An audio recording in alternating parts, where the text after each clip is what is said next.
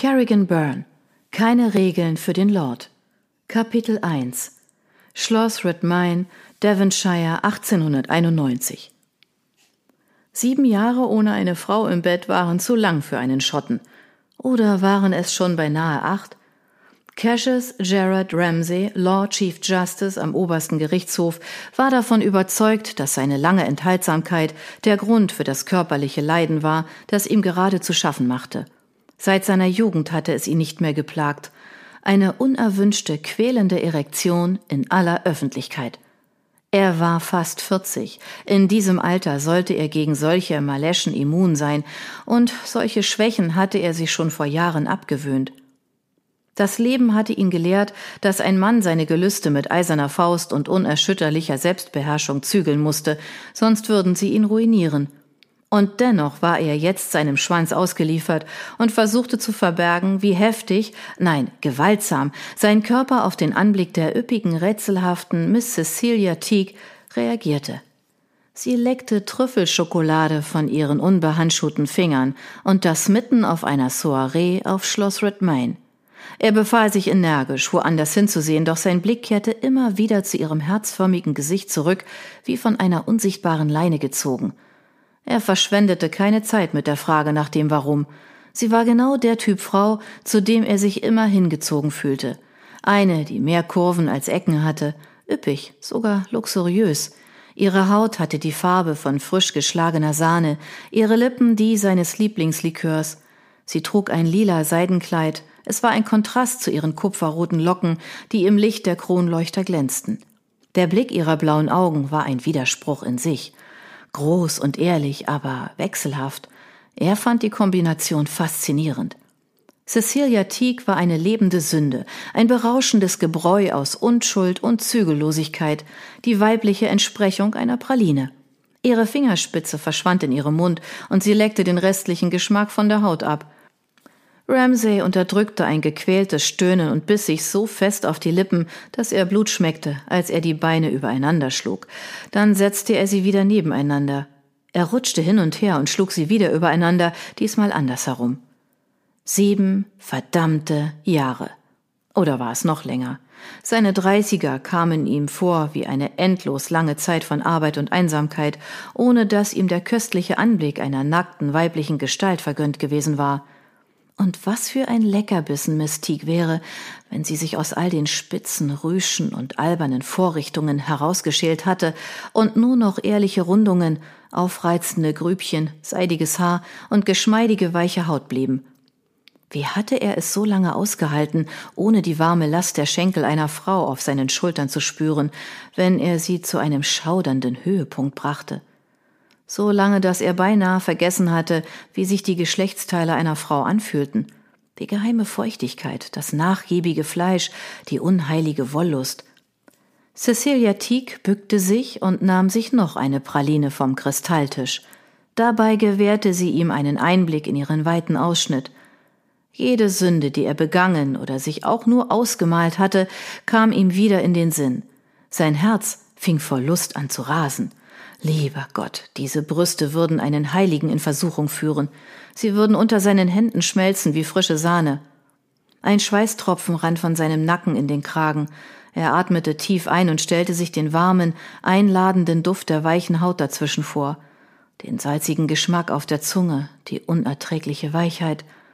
Möchten Sie probieren, my Lord Ramsay? Er brauchte eine Ewigkeit, um Mystiques beiläufiges Angebot zu verstehen.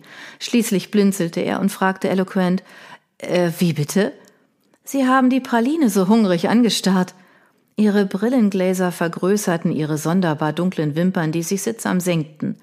Und ich verspreche Ihnen, sie schmecken genauso gut, wie Sie es sich vorstellen. Cremig und füllig mit einem Hauch Salz. Die besten, die Sie je gegessen haben. Darauf verwette ich mein Leben. Ramsay wurde der Mund trocken. Sein Blick fiel auf ihre Brüste und er schluckte, als er ihn wieder zu ihrem ernsten Gesicht hob. Sie bot ihm sicher nicht an, ihre Haut zu probieren, nicht hier.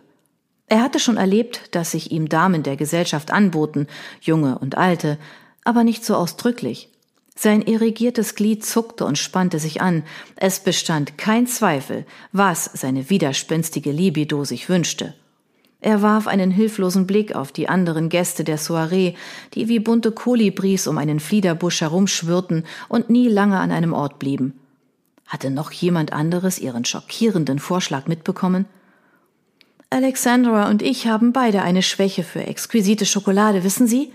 Sie nahm eine Praline vom Teller und war dabei so diskret wie ein Juwelier, der eine Sammlung von Diamanten präsentiert.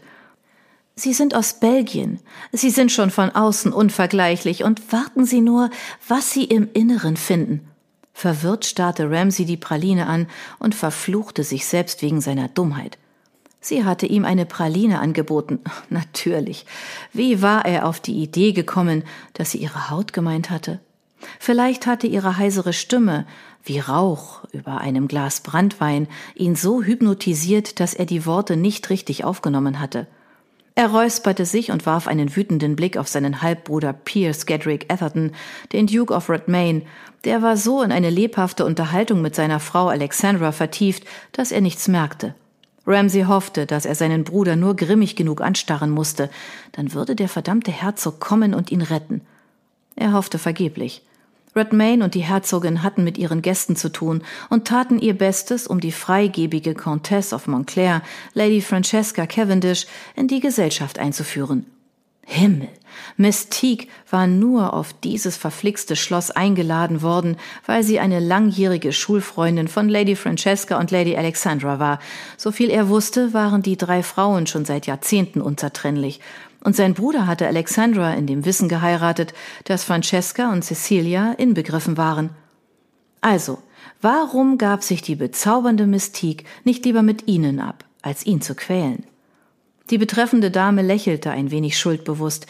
Sie schlug die Zähne in die Praline und verschlang sie, als sei es ihre Henkersmahlzeit. Ich bin immer noch satt von unserem opulenten Abendessen, sagte sie und hielt sich die Hand vor die Lippen, damit man nicht sah, dass sie mit vollem Mund redete. Aber mein Appetit auf Nachtisch ist unstillbar. Ramsay verschluckte fast seine eigene Zunge. Unstillbar, wie sein sündiges Begehren. Seine Haut war empfindlich, heiß und fühlte sich sehr dünn an. Alles wirkte üppiger, dekadent. Der Samt des Sofas, der Duft in der Luft. Es war gefährlich, dieser Augenblick diese Lust, diese Frau. Solche Momente konnten dazu führen, dass ein Mann alles verlor, weil er die falsche Entscheidung traf. Wenn er sie etwa zum Tanzen aufforderte oder dazu, mit ihm in den Garten zu gehen, damit er in den Rosenbüschen ihren Ruf ruinieren konnte. Er war kein solcher Mann und würde es nie sein. Ramsay biss die Zähne zusammen und hoffte, dass er sie durch Schweigsamkeit dazu bringen konnte, einfach wegzugehen. Die Frau ahnte nichts von seinen lüsternen Gedanken. Sie beugte sich wieder vor und suchte ihm eine Praline aus. Sie sollten eine probieren. Alex wird nichts dagegen haben, falls Sie deshalb zögern. Sie ist ungeheuer großzügig. Ramsay zuckte zusammen. Mystique nannte die Duchesse of Redmayne, die den vielleicht ältesten Titel im ganzen Empire trug, einfach Alex als ob sich seit ihrer Kindheit nichts geändert hätte, als sei sie vollkommen sicher unter all den Angehörigen des alten Adels. Es kümmerte Cecilia anscheinend nicht, dass sich die Leute die größte Mühe gaben, nicht mit ihr zu reden, weil sie ihnen nicht gut genug war. Sie war weder adlig noch reich, das wussten alle, und es fragte auch niemand danach. Dass sie in dieser Gesellschaft auffiel, war nur ihrem schimmernden Haar und ihrer ungewöhnlichen Größe zu verdanken – Machte ihr die Abweisung der Leute wirklich so wenig aus, wie es schien? Es musste so sein, sonst hätte sie nicht drei Pralinen verzehrt, während sie von gnadenlosen Leuten umgeben war. Kommen Sie, probieren Sie schon, drängte sie und hielt ihm die Schokolade hin. Nein, danke, brachte er hervor und konnte nicht verhindern, dass seine Stimme heiser klang. Ich halte mich zurück. Bei Schokolade? Bei allem. Sie starrte ihn an, als habe er Verrat oder Gotteslästerung begangen. Kommen Sie, my Lord, ein Bissen wird nicht schaden. Außerdem habe ich Sie schon vom Teller genommen, und es wäre unmanierlich, Sie zurückzulegen. Das Grübchen in ihrer Wange vertiefte sich, als sie schelmisch lächelte. Ihr Daumen und Zeigefinger spielten mit der Praline. Es sah sehr anregend aus. Ich verstehe nicht, warum Sie unbedingt wollen, dass ich Schokolade esse. Weil Sie offensichtlich ausgehungert sind, antwortete sie. Sie können nicht aufhören zu starren. Wollte sie kokettieren? Genießen Sie es gern an meiner Stelle. Ich lasse mich nicht in Versuchung führen, stieß er mit zusammengebissenen Zähnen hervor.